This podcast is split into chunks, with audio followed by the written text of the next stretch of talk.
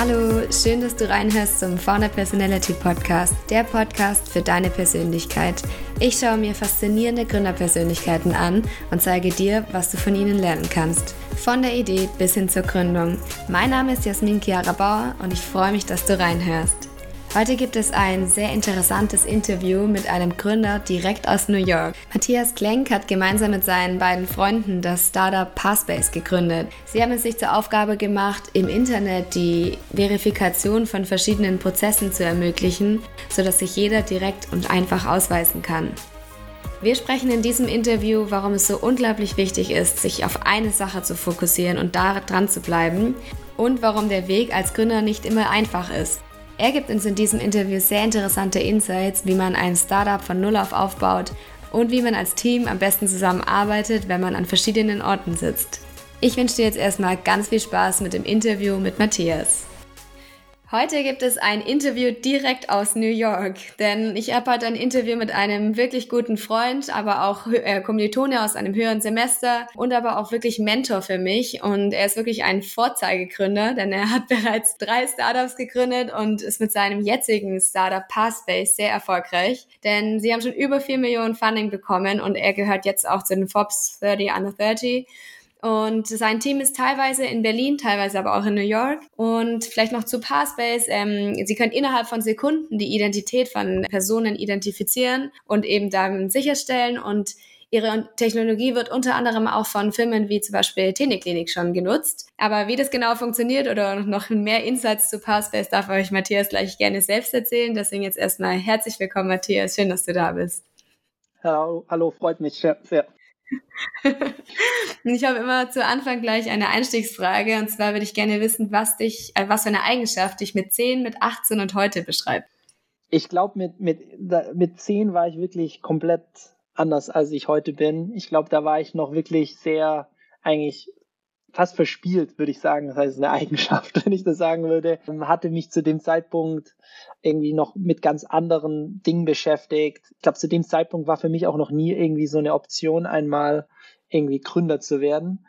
Mit 18 war ich dann irgendwie so, keine Ahnung, die Sturm- und Drangzeit. Da wollte man alles mal ausprobieren. Da wollte man die Welt sehen. Ich bin dann, glaube ich, damals auch nach dem Abi schon damals irgendwie in die USA gegangen und habe eine Sprachschule gemacht und ein Praktikum. Deswegen fast würde ich irgendwie sagen neugierig, wäre wär so die Eigenschaft, die mich da beschreibt hätte. Und, und heutzutage ist wahrscheinlich Fokus, absoluter Fokus, weil man kriegt im, im Leben die Dinge nur so hin, wie man will, wenn man wirklich schafft, alles andere auszublenden und seine komplette mentale Energie auf das eine Ziel zu setzen. Und das ist, sag ich mal, so jetzt die, die Eigenschaft, die mich jetzt beschreiben würde. Und was würdest du sagen, wer hat dich denn damals am meisten inspiriert und wer heute?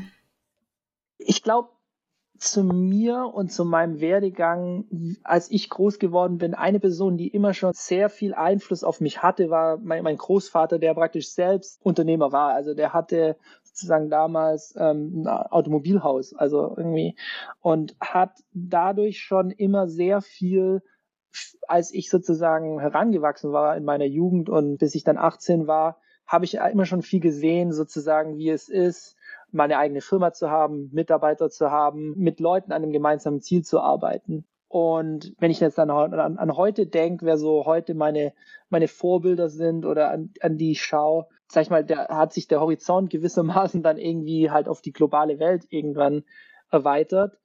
Da sind dann schon irgendwie, sag ich mal, viele irgendwie aus dem Tech-Bereich, die sehr inspirierend waren, die wirklich halt auch aus der Garage sozusagen irgendwas angefangen haben und ähm, dann irgendwie zu einem Weltkonzern irgendwie halt aufgebaut haben. Und das sind natürlich die klassischen Sachen wie irgendwie die Apple-Gründer, die wirklich auch in der Garage angefangen haben, über halt auch irgendwie, ähm, sag ich mal, Google, ähm, die halt irgendwie aus der Universität raus irgendwas gegründet haben.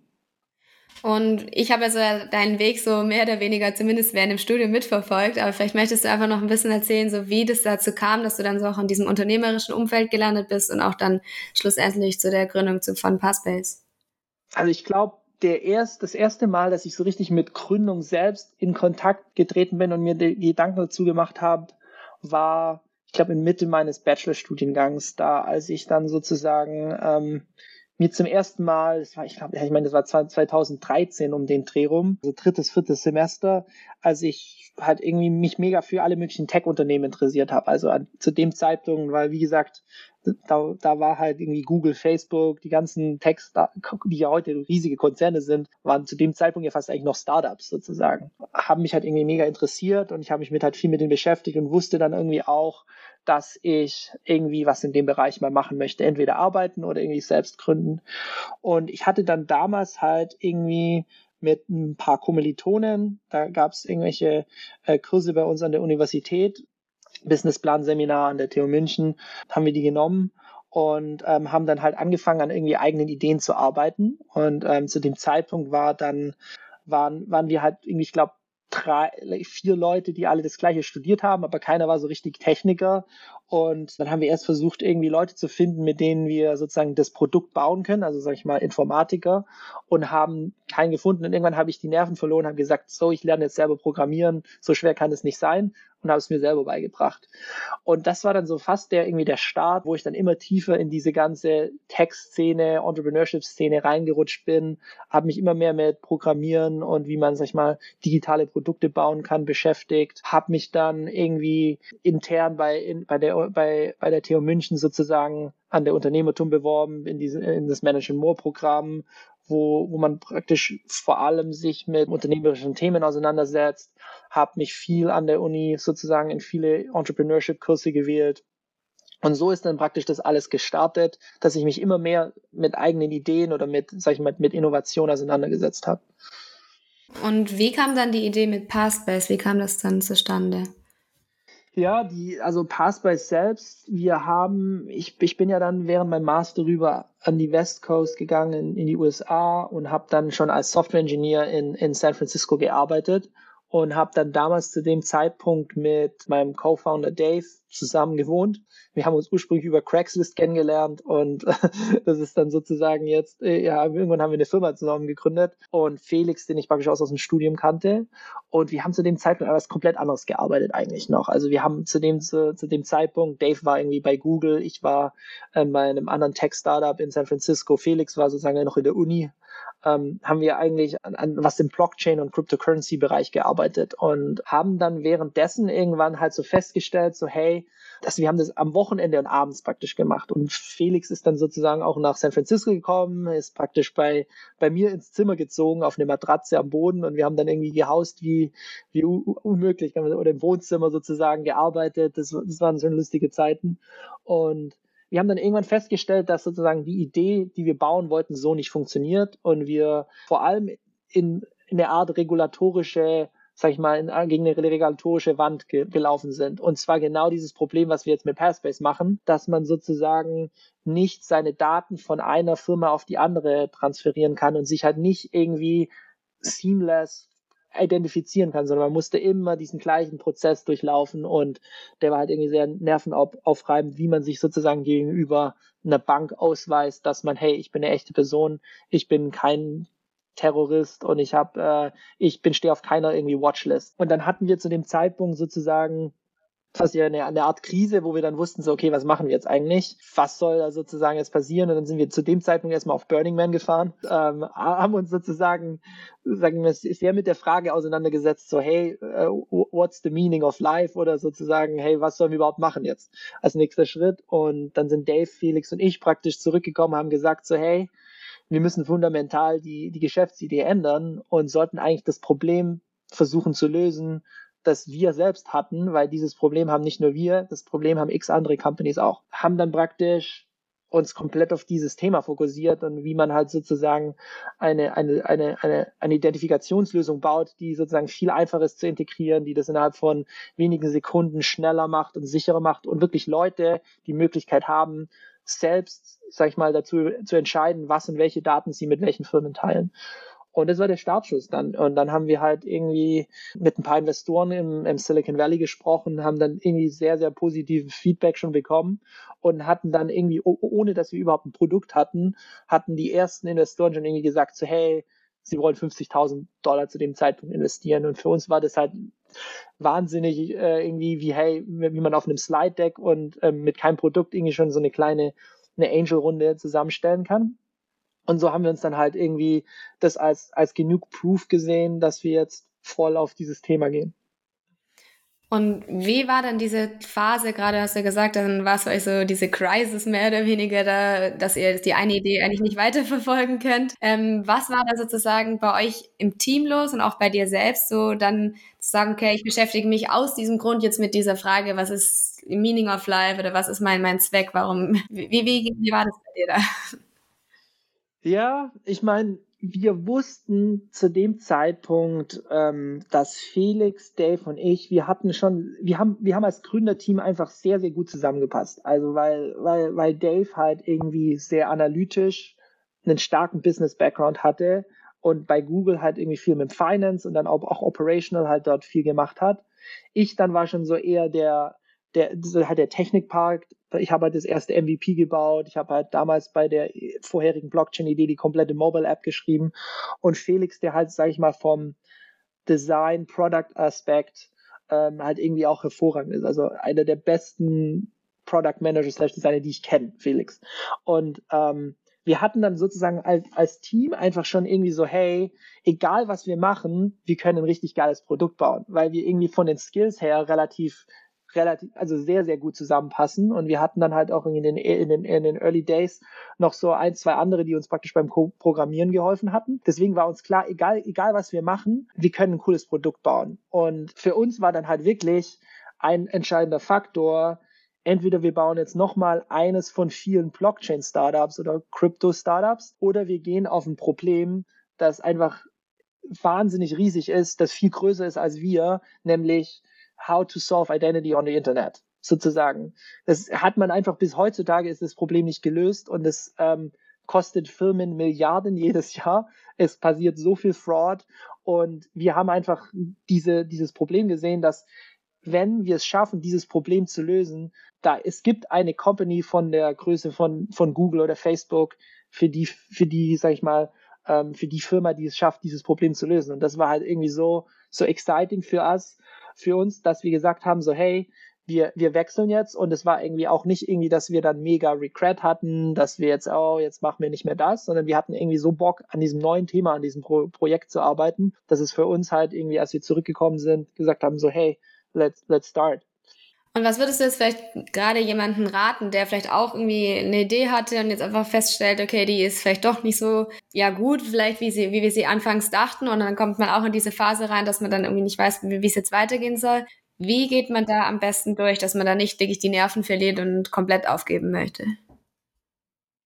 Ich glaube, ein Faktor, den man unbedingt machen sollte oder den ich jedem Early Stage Startup oder Gründer rate, ist halt so viel wie möglich mit Leuten sprechen und so viel wie möglich mit den Leuten, die in dem Markt arbeiten, sprechen. Weil, weil das ist der größte Indicator für Product Market Fit, den du haben kannst. Wenn sozusagen Leute, die dieses Problem haben, zu, zu dir sagen, okay, I'm willing to pay money for that und sozusagen deine Lösung brauchen, bei uns war sozusagen ein Faktor, wir hatten halt dadurch, dass wir in diesem, in dem Crypto-Blockchain-Space waren, eh schon ein paar Kontakte zu anderen Firmen. Und wir haben dann damals die Idee, also wirklich nur einer anderen Firma gepitcht und haben gesagt so, hey, wir müssen gerade überlegen, ob wir das machen sollen. Und der andere Mitarbeiter, der sich damit beschäftigt hat in der anderen Firma, hat gesagt, if you would bring that solution to me, I'll, you have a, like a call with my CTO next, tomorrow, basically. Also der war sozusagen hin und weg, dass das ist genau das, was wir brauchen.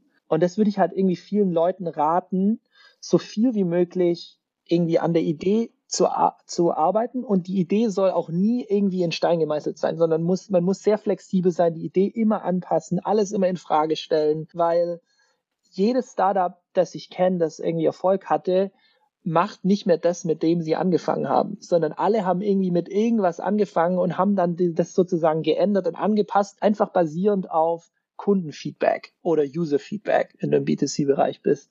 Und das muss auch so sein, weil das ist die einzige Möglichkeit, wie du dich hin zu, zu Erfolg pivotest. Und da sage ich mal, Sam, Sam Altmann, also sag ich mal, der ist ja auch sehr, sehr, sehr bekannt in, in den YC-Kreisen von Y Combinator, sagt ja auch irgendwie, ich glaube, Rate of Iteration is the biggest predictor of a future startup success. Also, dass du, je häufiger du es schaffst, dich als Startup Neues selbst zu erfinden und zu iterieren, desto höher ist deine Wahrscheinlichkeit, dass du irgendwie langfristig damit Erfolg hast, weil desto mehr kannst du kundenorientiert dein Produkt verbessern. Und diese, sag ich mal, diese, diese Prämisse machen wir bei Passways Woche um Woche. Sag ich mal, unsere, unsere Annahme ist, wir wissen nichts und die einzigen, die was wissen, sind unsere Kunden, die dafür Geld ausgeben und die unseren Service brauchen. Und wir bauen das, was die uns sagen.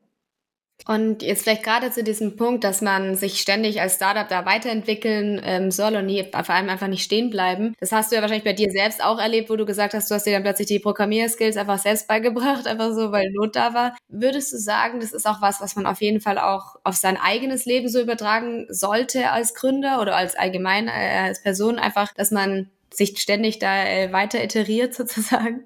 Absolut. Also ich glaube, man sollte persönlich nie aufhören zu lernen. Und selbst heute mache ich das ja noch. Also ich versuche konstant nicht irgendwie in den Bereichen, die gerade relevant sind für mich, irgendwie weiterzubilden. Und das ist über Bücher sozusagen, indem ich einfach nur irgendwie lese über irgendwelche Gründer, die sozusagen gewissermaßen Sachen gemacht haben, aber auch gleichzeitig, ich habe halt noch ungemein jetzt ein persönliches Interesse in, in einfach Software-Engineer und Softwareentwicklung. Also ich lese teilweise Tech-Blogs, ich, ich mache selbst teilweise noch irgendwelche Online-Tutorials für irgendwelche Programmiersachen, weil es mir ungemein hilft, einfach das zu verstehen, was unser Engineering-Team auch macht. Und weil ich dann sozusagen mit denen auf Augenhöhe wieder kommunizieren kann und sagen kann, ah, okay, ich verstehe euer Problem, ich verstehe, dass es jetzt eine Woche länger braucht, auch wenn sozusagen die Leute, die damit arbeiten, die Experten sind, aber ich einfach ich glaube, als, als Gründer darf man nie aufhören zu lernen. Und nur wenn man das schafft, hat man irgendwie eine Chance, mit seinem Startup überhaupt Erfolg zu haben. Und das ist, sage ich mal, auch in, in jeglichen Bereichen von einem Startup so. Viele Charaktere und viele Leute in einem Startup sind die richtigen für eine gewisse Zeit. Das heißt, es gibt Leute in deinem Startup, die, die sind ungemein wichtig, wenn man, sage ich mal, von Founding Team plus fünf bis zehn Leute ist. Also bis man, sage ich mal, zehn, 15 Leute in der Company ist. Und danach kann es auch sein, dass diese Leute einfach nicht mehr sich wohlfühlen in einer Company, dass dann ab 15, 20 Leute, dann fängt man an, fast schon so eine Management-Ebene, dann hat man auf einmal Meetings jeden Tag und da fühlen sich manche Leute nicht wohl.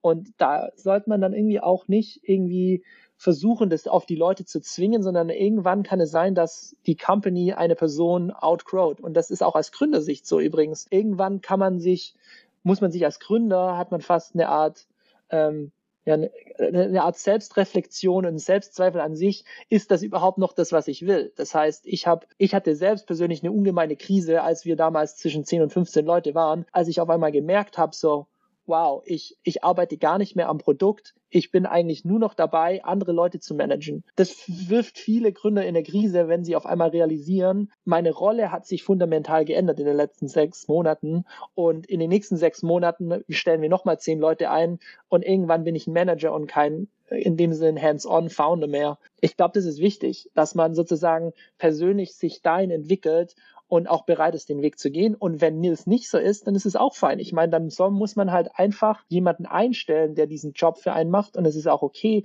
dass manche Gründer einfach sagen so, hey, ich will kein Manager werden, ich will eigentlich lieber Individual Contributor bleiben und mit dem Tech-Team arbeiten. Und dann ist man halt kein CTO, dann stellt man halt einen CTO ein, aber man leitet vielleicht ein kleines Team oder ist Individual Contributor. Ja, da dann auch einfach ehrlich zu sich zu sein, dass man, was für einen am besten passt oder welche Rolle auch. Und es ist schwer, manche Leute können das nicht. Manche Leute sind dann so irgendwie egomäßig, dass die sich im Weg stehen, dass die unbedingt irgendwie sie sind die Gründer, sie möchten das machen. Ich bin da, wie gesagt, eine Sache, auf die wir ungemein achten, auch bei, bei den Leuten, die wir hier bei Passbase einstellen, ist, sag ich mal, Coachability. Das heißt, kann diese Person sich weiterentwickeln? Weil du musst dir überlegen, wir sind sozusagen Passbase haben wir vor eineinhalb Jahren gegründet. Da war, damals waren wir, wie gesagt, drei Gründer. Jetzt sind wir über 20 Mitarbeiter. Das heißt, in dem nächsten Jahr, vielleicht verdoppeln wir uns wieder. Das heißt, kann diese Person diesen Weg gehen von jetzt Small Startup to Mid-Sized Company. Und ähm, gibt es auch einen anderen sehr coolen Podcast, den kann ich irgendwie empfehlen, der von Reed Hoffman und Dara Shavi, also der Gründer, äh, der CEO von Uber ist. Ähm, der heißt äh, From the Pirate Ship to the Navy, der sozusagen die Entwicklung beschreibt, wie Startups halt in, in, in den Early Days ist, ist ein Startup ein Pirate Ship. Das sind alles Piraten, die, da kannst du alles Mögliche machen. Da pushst du auf Master, da, da gibt's keine Meetings, da machst du einfach, das ist einfach Hands-on-Mentalität. Und das geht irgendwann nicht mehr. Das geht vor allem nicht, wenn du im B2B oder im Security-Bereich bist, wie jetzt, wie jetzt Passbase. Da musst du halt irgendwie den, den, die Transition zu Navy machen, dass dann alles Ord Ordnung hast, dass es strukturiert ist. Und den Schritt müssen manche Leute gehen und manche Leute können den nicht gehen oder wollen ihn auch nicht gehen. Und dann ist es meiner Meinung nach okay, dass es sozusagen irgendwann sagt, okay, that's not the company I want to work for anymore. Und ähm, er will, man will wieder sozusagen zurück zu einem Early Stage Startup. Und wie macht ihr das denn, dass ihr, wir haben ja gesagt, dass ein Teil von euch in Berlin sitzt und der andere Teil in New York, weil einige Startups haben jetzt gerade vielleicht auch in dieser ganzen Phase gemerkt, dass es halt doch auch manchmal schwierig ist, das Team digital zu organisieren und dass man halt vielleicht diese kreativen Phasen nicht als gemeinsames Team vor Ort hat. Und bei euch ist es ja wahrscheinlich Standard, dass ihr einfach online viel auch macht. Aber wie arbeitet ihr als Team kreativ und vor allem halt digital? Also ich glaube, man kann in der Hinsicht zwei, also du kannst entweder versuchen, deine Company für Innovation zu optimieren oder für, für Effizienz. Es ist schwer, beides zu machen. Ich bin immer noch der Meinung, dass du viel, wenn du für Innovation optimieren möchtest, musst du an einem Ort sein. Und das war bei uns auch der Fall. Also wir haben, als wir ganz am Anfang zusammengearbeitet haben, in San Francisco und dann auch in London, als wir sozusagen unsere Pre-Seed-Runde gemacht haben, saßen wir alle aufeinander. Das war einfach Gruppentisch, sechs Leute an einem Tisch, da wurde sozusagen wild gearbeitet. Und das war, sag ich mal, die innovative Phase, wo wir wirklich viel Groundwork einfach gemacht haben für Passbase. Als wir dann einen Schritt gegangen sind zu unserer Seed-Runde, haben wir praktisch, wie du schon gesagt hast, das Berlin, das Büro in Berlin aufgemacht und sozusagen den anderen Teil in New York. Und ab dem Zeitpunkt haben wir funktional die Company gesplittet. Das heißt, wir haben dann sozusagen gesagt, hey, Product Engineering ist jetzt in Berlin und Business Development, Sales Strategy machen wir alles aus New York raus, Fundraising und das ganze Zeug. Und wir haben dann zu dem Zeitpunkt schon viele Strukturen aufgesetzt, die jetzt halt irgendwie in der, in der Covid-Phase ungemein wertvoll waren, dass wir die einfach schon hatten. Das heißt, wir hatten halt irgendwie in Slack Written Stand-up jeden Morgen. Wir hatten Standing Calls, wo wir irgendwie jeden Tag irgendwie die zwei Offices gesinkt haben. Wir haben viele Product Requirement Documents, also viel für unsere technische Entwicklung, alles geschrieben in, in unserer Knowledge Base, in Notion. Wir hatten diese ganzen Tools einfach schon aufgesetzt, wie wir sozusagen die zwei Offices einfach sync halten. Und zusätzlich gab es auch immer noch ein paar Charaktere, die halt komplett remote saßen, zum Beispiel Alan, unser, unser Head of Security and DevOps, der war schon immer irgendwie remote. Das heißt, die kompletten Prozesse von, von der Firma waren einfach schon immer optimiert, dass, dass man, sag ich mal, remote first arbeiten kann. Und es ist uns dann ungemein leicht gefallen, komplett remote zu gehen. Wohingegen halt viele Companies wirklich Wochen verloren haben, die das alles dann irgendwie ad hoc auf Hauruck-artig irgendwie aufsetzen mussten. Und wie würdest du sagen, wie, wie organisierst du dich selbst? Also wie, wie ist dein Alltag? Den wird es wahrscheinlich so nicht geben, aber wie, wie sieht es bei dir aus? Nehmen wir uns da mal vielleicht mit rein. Ja, so ein klassischer Tag in, in meinem Leben praktisch. Ich glaube, dadurch, dass ich halt in New York bin, fängt das Team in Berlin hat halt schon irgendwie ein paar Stunden vorher gearbeitet. Das heißt, wenn ich morgens aufwache, mein Handy ist explodiert sozusagen erstmal. Das heißt, ich habe erstmal elendiglich viele E-Mails und Slack-Nachrichten schon irgendwie, die ich abarbeiten, abarbeiten, abarbeiten muss. Das heißt, irgendwie die ersten halben Stunde meines Tags, ich wach auf, ich gucke auf mein Handy und schaue erstmal, gibt's irgendwas, was ich sofort irgendwie machen muss? Wenn, wenn, wenn ja, mache ich das oder antworte. Wenn nicht, dann kann ich erstmal duschen gehen und meinen Tag starten. Aber es kommt häufig vor, dass ich irgendwie direkt eine Antwort geben muss. Und dann habe ich meine, meine, meine morgen sind praktisch relativ viel gefüllt mit One-on-Ones, Meetings und so weiter, wie, die wir halt irgendwie mit dem Team in Europa, sag ich mal, um, um, um uns auszutauschen. Dann, und meistens nachmittags habe ich dann irgendwie mehr Zeit, mich mal mit Sachen zu auseinanderzusetzen. Mit, mit teilweise habe ich dann noch habe ich noch Kundencalls, wo ich immer noch relativ viel drin und involviert bin. Aber meine Nachmittage in New York sind dann relativ, sag ich mal, entspannter, weil dann sozusagen Berlin schon fertig ist mit Arbeiten. Und ja, und dann meistens gegen abends mache ich dann halt irgendwie auf das, was ich Lust habe, irgendwie die, die coolen Themen, wo ich irgendwie, irgendwie die, die, die Moonshots sozusagen. Und, und für, also für mich hört sich das jetzt auch ein bisschen an, du wachst auf und bist vielleicht auch erstmal in diesem, manchmal in diesem Stressmodus drin, wenn dann so viele Nachrichten sind. Schafft es dann auch mental, da eine Trennlinie vielleicht auch zu ziehen, aber auch gleichzeitig so diesen Ausgleich zu schaffen? Ja, ähm, ist manchmal schwer. Also ähm, es geht natürlich direkt morgens los. Also wenn ich wach werde, dann bin ich direkt an der Feier. Allerdings ist es bei mir auch so, ich meine, ich als Gründer ist mal, wie gesagt, da ein bisschen anders motiviert und das macht einem nichts aus, weil ich habe, es ist bis jetzt noch jeden Morgen, wenn ich aufwache, habe ich richtig Bock. Also ich, ich stehe jeden Morgen auf und ich gucke auf mein Handy und denke mir so, yes, heute machen wir das und heute kriegen wir das fertig. Deswegen ist es halt nie irgendwie, sag ich mal, negativ, dass ich irgendwie aufwache und denke mir, oh mein Gott, jetzt ist das alles schon wieder irgendwie. Das, das kommt bei mir nicht vor. Also das, ich, ich habe eher so, geil, heute gibt's wieder viel zu tun. Wie ich grundsätzlich versuche, so Ausgleich zu machen, ist halt irgendwie viel Sport.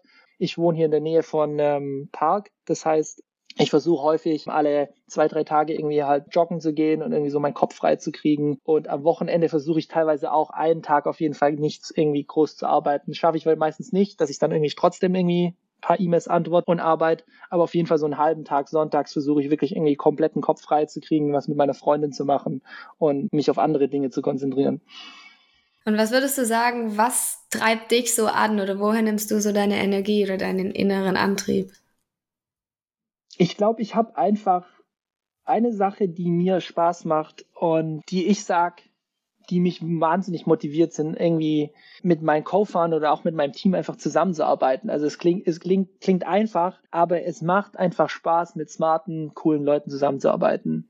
Also es ist, von daher ist, von daher ist es fast egal, was wir machen, also als Thema nicht nur, aber es macht erstmal grundsätzlich einfach Bock, mit, mit, mit den Leuten in, bei mir im Team zusammenzuarbeiten, weil alle halt richtig motiviert sind und Bock haben, was zu machen. Zweitens ist, glaube ich, schon dieser Problem Space, mit dem wir uns beschäftigen, das ist halt einfach ein Problem, das nicht gelöst ist. Das heißt, ich sehe den Pain Point von vielen unserer Kunden und von, von vielen anderen Leuten einfach, wie nervig es ist, sich online irgendwie zu identifizieren und das ist, und mir tut's dann auch persönlich weh, wenn ich irgendwie sehe, vor allem jetzt mit diesen ähm, Corona-Soforthilfen, wie viel Betrug dort einfach stattgefunden hat. Und ich denke mir die ganze Zeit so, oh mein Gott, es kann doch nicht sein, dass irgendwelche Betrüger so und so viel Geld vom Staat ähm, irgendwie klauen. Das sind ja Millionenbeträge oder hier Milliardenbeträge in den USA, die irgendwie durch Identity Fraud ähm, hier irgendwie verursacht werden. Das heißt, ich sehe auch wirklich so, hey, das, an was ich arbeite, wird gebraucht und hat wirklich Mehrwert und das, was wir machen, wenn wir das so, sage ich mal, jetzt so kriegen, in den nächsten Monaten ist unser Produkt dann so weit und dann in einem Jahr ist es so weit, können wir all diese Probleme mit unserem Produkt, pro, mit unserem Produkt lösen. Deswegen, das sind so die andere Sachen, die, die mich antreiben. Also eigentlich Problem Space und das gleiche einfach auch mit Team. Deswegen alle, ich kann nur an alle Gründer irgendwie raten, sucht euch coole Leute, mit denen ihr zusammenarbeitet, wo ihr richtig jeden Tag Bock habt, zusammenzuarbeiten. Und was würdest du dann sagen, so was so dich im Allgemeinen erfüllt oder was für dich so dieses ja Purpose und Erfüllung für dich bedeutet? Hm, wenn wir ein Produkt launchen und releasen, nachdem wir monatelang daran gearbeitet haben, das erfüllt mich mit Freude. Also wir haben zum Beispiel vor kurzem, vor ein paar Wochen, haben wir unser neues Dashboard, unser neues Produkt gelauncht und da habe ich halt gesehen, da haben manche Leute seit Mitte letzten Jahres dran gearbeitet, seit Herbst letzten Jahres. Das heißt, das ist schon sehr erfüllend, dass du dann siehst, so hey, das haben wir damals vor Monaten geplant und es wurde jetzt irgendwie Woche, Woche, Monat um Monat, Sprint um Sprint sozusagen daran gearbeitet und jetzt ist es fertig. Das erfüllt mich. Gleichzeitig auch, wenn ich, wir kriegen häufig viele Nachrichten von ähm, irgendwelchen Entwicklern oder von unseren Kunden, die unser Produkt nutzen, die uns teilweise echt coole Sachen schreiben in unserem Chat, die sagen so, hey, this product is fantastic, it's exactly what I needed, es war so leicht. Also die, die haben teilweise schon Sachen gesehen, die, da haben unsere Kunden gegenseitig sich geholfen. Also wir haben fast eine Art Community um unser Produkt erstellt, wo wir nicht mal mehr irgendwie helfen können, wo die Leute einfach sich gegenseitig helfen und ähm, wenn die Leute positiv teilweise irgendwie auf Twitter oder auf LinkedIn über uns geschrieben haben, das hat mich immer gefreut, wenn Leute irgendwie eine coole Erfahrung mit unserem Produkt hatten, weil wir halt irgendwie was viel Besseres als unsere Competitor gemacht haben. Das hat mich immer sehr gefreut und gefüllt. Aber vielleicht mal von, der, von der persönlichen Ebene ist es, ist es schon irgendwie was, was, was, was zu kriegen, was zu bauen, was irgendwie ähm, am Markt gebraucht wird und was, was die Leute irgendwie freut zu nutzen. Und vielleicht dann noch konkret, wie schafft man es, in die Forbes da reinzukommen? Weil das haben wir, wurde dann übergeteilt, auch im Netzwerk und waren alle super stolz, aber viele interessiert es, glaube ich, auch. Wie schafft man das? Also ich, ich meine, für uns war es am Ende auch in gewissermaßen überraschend. Also wir hatten ja nicht wirklich voll damit gerechnet, aber ähm, ich glaube, also was auf jeden Fall hilft, ist, wenn man halt irgendwie viel, sag ich mal, auch medial irgendwie um einen geschrieben wird. Also bei uns gab es ja irgendwie viel TechCrunch und, und so weiter über unsere Firma. Und ähm, am Ende muss man für diesen, ich glaube, für diese Forbes-Geschichte muss man halt vorgeschlagen werden. Und wir hatten da scheinbar also auch nicht unbedingt wissentlich. Ich wusste gar nicht, wer uns da alles irgendwie vorgeschlagen hatte. Gab es ein paar Leute, die sozusagen uns vorgeschlagen hatten und dann hatten wir wahrscheinlich auch, gehört einfach ein bisschen Glück dazu, wie bei allem im Leben. Also. Aber freut, freut uns, ja. Aber ich sag trotzdem, ich meine, das ist auch am Ende des Tages ist das auch, ähm, das rettet dein Startup nicht, wenn du ein scheiß Produkt hast. Also das, das heißt, ähm, das, es, es hilft gewissermaßen schon so ein bisschen Personal Branding und Company Branding, aber am Ende des Tages zählt, was dein Produkt macht und ob das einen Mehrwert für Kunden bringt und ob dein und ob Kunden dafür am, am Ende des Tages Geld ausgeben und sozusagen du dadurch im Business Erfolg hast von deiner, von deinem Startup. Und da hilft das sozusagen nicht wirklich oder nur ge zu gewissermaßen. Also ich habe noch nie irgendwie gehört, dass jetzt jemand, dass wir einen Kunden da gekriegt haben, der gesagt haben, so, eh, ich bin bei ich bin, ich habe Passpace genommen, weil die Gründer bei Forbes 30 under 30, 30 sind. Also das kam noch nie vor. Ja. Und was würdest du sagen, was ist so deine eigene Vision? Wo soll es für dich noch hingehen? Ich glaube, es ist schwer zu sagen, weil das Thema, was wir ja vorher schon zur Sprache gekommen sind, war, wie man sich als Gründer weiterentwickelt und ob man irgendwann noch der richtige Gründer für die, für die Phase eines Startups ist. Und ich glaube, ich habe ungemein viel Wert für Pairspace gebracht von null bis jetzt sozusagen. Und ich sehe auch definitiv, wie ich halt noch weiter Mehrwert für die Firma bringen kann. Aber ich weiß nicht, ob es vielleicht irgendwann mit wenn Passpace 50 oder 100 Mitarbeiter hat, ob es nicht eigentlich besser wäre, sozusagen, dass ein Manager irgendwann reinkommt und den und die Firma leitet. Ich weiß es nicht. Und es ist vielleicht auch die Frage, ob ich die Entwicklung von da bis dorthin machen kann. Weil First-Time-Founder, man macht so viel Fehler einfach. Vielleicht macht es irgendwann Sinn, dass jemand praktisch reinkommt und das besser leitet. Das war bei Google irgendwann auch Eric Schmidt, der sozusagen halt die Firma geleitet hat. Das heißt, wo geht die Reise bei uns? Im Moment habe ich auf jeden Fall ungemein Bock, an diesem Thema einfach zu arbeiten und versuchen, Identity zu lösen und in, in einer besseren Art und Weise. Ähm, ich bin bereit, sozusagen den nächsten Schritt zu gehen und ich bin auch bereit, irgendwie halt den da zu lernen und, und, und mich sozusagen weiterzuentwickeln, dass ich irgendwann mal 50, 100 oder noch mehr Mitarbeiter leiten kann. Ob es dann irgendwann Sinn macht, dass ich das auch mache oder ob ich dann vielleicht in einer anderen Funktion für Passspace Mehrwert bieten kann, kann auch sein. Also schwer zu sagen weiß ich nicht. Das heißt, das ist ja das Schöne an der, an der Zukunft. Man weiß es nicht, was kommt. Ja, einfach mal auf sich zukommen lassen, vor allem, ja. Und da würde ich jetzt an der Stelle dir noch drei Wörter geben und dich bitten, dass du mir dann immer Wörter nennst, die du damit assoziierst. Dann Netzwerk. Netzwerk. Darf ich nur mit einem Wort antworten oder mit einem Satz? Gerne mit einem. Okay. Oh, das ist schwer. Founder Friends. München. Start. Und Freizeit. Doesn't exist. Äh, traurige Wahrheit, traurige Wahrheit als Gründer. Als, ja. äh, als, als Gründer hat man wenig Freizeit. Das ist leider so. Was wahrscheinlich auch das, was man gewählt hat. Ja, ich glaube, das müssen viele, viele Leute, die gründen oder gründen wollen, müssen sich bewusst werden, wie painful Gründen ist, weil viele Leute wissen es nicht. Die denken, dass die sehen alle nur hier die, die coolen Sachen drumherum und die sehen alle nur so coole Lifestyle oder sonst was. Es ist nicht. Es ist Gründen ist so viel Pain. Das kann ich gar nicht beschreiben. Also wenn ich zurückdenke, was wir gelitten haben im Team, das ist unfassbar, wirklich. Also das, das fängt an von in San Francisco von Reissäcke und Chicken kaufen und für vier Tage lang das gleiche Essen vorkochen, weil man irgendwie gucken muss, dass man aus dem Geld, mit dem Geld rauskommt, weil man noch kein Investment hatte, zu wochenlang auf irgendeiner Couch bei Freunden pennen, weil man irgendwie sich kein Apartment leisten kann. Also dann irgendwie kriegt man ja als Early Stage Startup die ganze Zeit irgendwie auf den Sack von irgendwelchen Kunden oder von irgendwelchen anderen Startups, die schon viel weiter sind als einer oder die, man kriegt die ganze Zeit, hört man, ah, jetzt machen die das auch. Ähm, man kriegt die ganze Zeit nur auf die Fresse eigentlich. Und das sind viele Leute, sind es sich nicht bewusst, sozusagen, auch was sie für ein Opfer sie dann bringen müssen bezüglich Freizeit, Freundin, irgendwelche anderen Lifestyle-Sachen, die man vorher gemacht hat. Also ich war die letzten zwei Jahre kaum Skifahren. Ich bin riesig, ich fahre mega gern Ski und oder Snowboard und ich kein Geld gehabt und keine Zeit sozusagen. Es war halt irgendwie, es ist halt so, man muss halt irgendwie viele Opfer bringen irgendwie. Und vielleicht wird es dann hoffentlich in der, in der Zukunft mal anders. Und du hast jetzt ja sehr viel erzählt, dass du dich auch mit Büchern und so weiterbildest und weiterentwickelst. Aber gibt es denn ein Buch, das dich besonders inspiriert hat oder vielleicht auch echt zum Umdenken gebracht hat?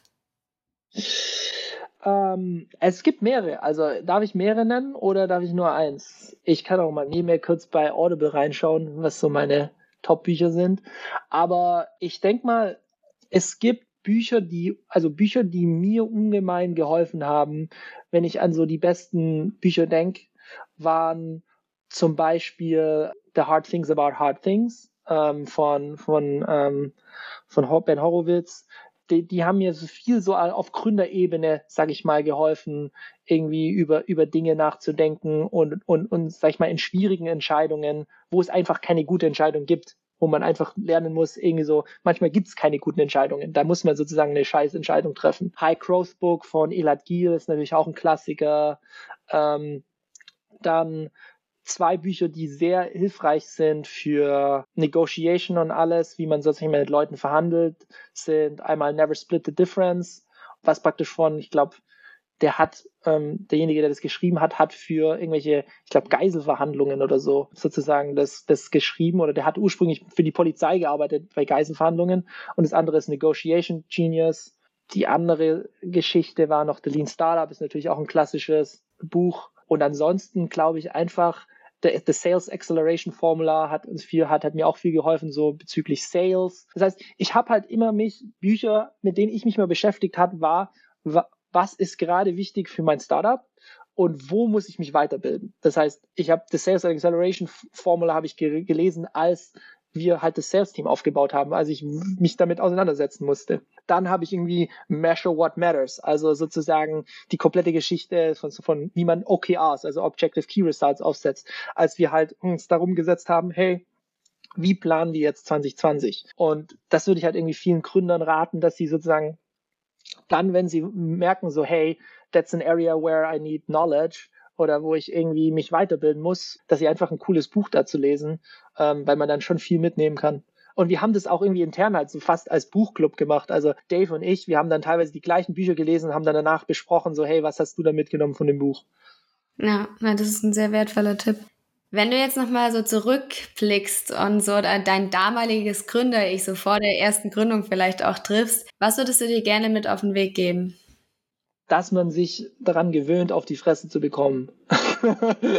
also, dass man, dass, dass man wirklich dieses Mindset hat, irgendwie hinfallen zu können und wieder aufzustehen. Das ist so wichtig irgendwie, weil Startup ist wirklich Achterbahn. Das geht hoch und runter, hoch und runter. Und ich, ich bin immer, wenn wir mal irgendwie zwei, drei Wochen, irgendwie, wenn es da gut läuft, dann werde ich schon wieder so nervös langsam, weil ich mir denke so, oh, oh, oh, es läuft viel zu gut gerade. Bald muss wieder irgendwas kommen, da geht's wieder los. Und du kannst dich drauf verlassen, dann geht's wieder. Irgendein Mitarbeiter läuft dir schief, hast wieder ein Problem, musst du mit dem wieder irgendwie was lösen. Das ist immer, das, es geht immer hoch und ab. Und ich glaube, wenn ich sozusagen mir, mir sozusagen mich nochmal vor zehn Jahren irgendwie irgendwie einen Tipp geben würde, ist einerseits mit diesen, mit diesen, sag ich mal, mit, mit, mit diesem Environment sozusagen zurechtzukommen und natürlich auch die andere Sache war irgendwie sich absolut halt irgendwie auf Sachen einlassen zu können, Fokus, Dinge ausblenden zu können und sich voll auf eine Sache zu konzentrieren und das zu lernen und in dieser Area zu growen. Das ist, sage ich mal, so,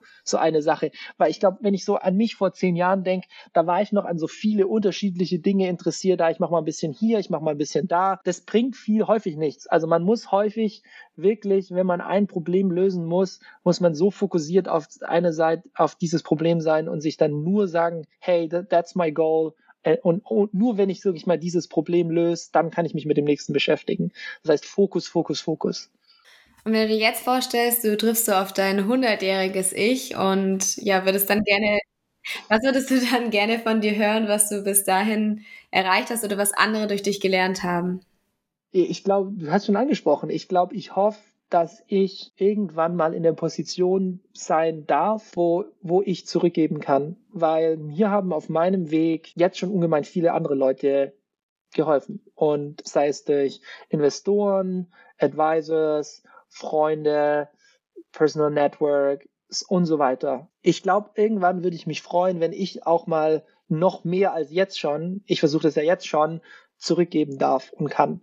Weil wenn mir, also wenn mir andere Leute schreiben, andere Gründe, hey, sie haben ein Problem mit XYZ, kennen sie, ob, ob ich irgendwie ihnen helfen kann, mache ich das in der Regel immer. Also irgendwie, das ist mein, mein Angebot ist, wie, wie gesagt, an alle Leute, wo ich irgendwie Mehrwert und helfen, helfen kann. Sie sollen mir eine E-Mail schreiben, sollen mir irgendwie, irgendwie versuchen, mit mir in Kontakt zu treten. Ich helfe in der Regel immer, weil ich halt weiß, wie, wie painful es war damals, als ich durch die, die Phase gegangen bin und dass mir Leute geholfen haben, das durchzustehen. Ich hoffe, dass wenn ich mal 100 bin und diese Person treffe, dann würde ich sagen, so, how many people did you help and how many people's life did you make better? Ja, absolut. Das kann ich auch auf jeden Fall bestätigen. Und wie du es gerade schon gesagt hast, wenn jetzt jemand mehr über dich oder über Passbase erfahren möchte oder dich auch irgendwie vielleicht kontaktieren möchte, wie kann man das dann am besten machen? Genau, also ähm, meine E-Mail ist matthias.passbase.com, da brauche ich kein Geheimnis draus machen. Ähm, und ansonsten, ich glaube, mit LinkedIn kann man mir irgendwie auch mal häufig eine, eine, eine Nachricht schreiben, aber ich glaube, das sind die zwei besten Möglichkeiten, wie man irgendwie mit mir in Kontakt treten kann. Ja, ich werde auch alles dann in die Shownotes machen und auch die Bücher, die du erwähnt hast. Und dann darf ich an dieser Stelle erstmal vielen, vielen Dank sagen. Ich glaube, man hat hier sehr, sehr viele Insights jetzt mitnehmen können. Und vielleicht ist ja der ein oder andere Gründer dabei, der da jetzt sehr inspiriert ist aus diesem Gespräch. Vielen Dank. Ich hoffe. Gern geschehen. Ich hoffe, dir hat das Interview mit Matthias gefallen und du konntest ein paar Insights für dich mitnehmen. Ich werde alle Infos natürlich wieder in die Show Notes machen und auch die Bücher, die er im Interview genannt hat. Und an dieser Stelle wünsche ich dir jetzt erstmal wieder einen wunderschönen Tag und wir hören uns das nächste Mal wieder beim Founder Personality Podcast Evolve, Create, Establish, deine Jasmin.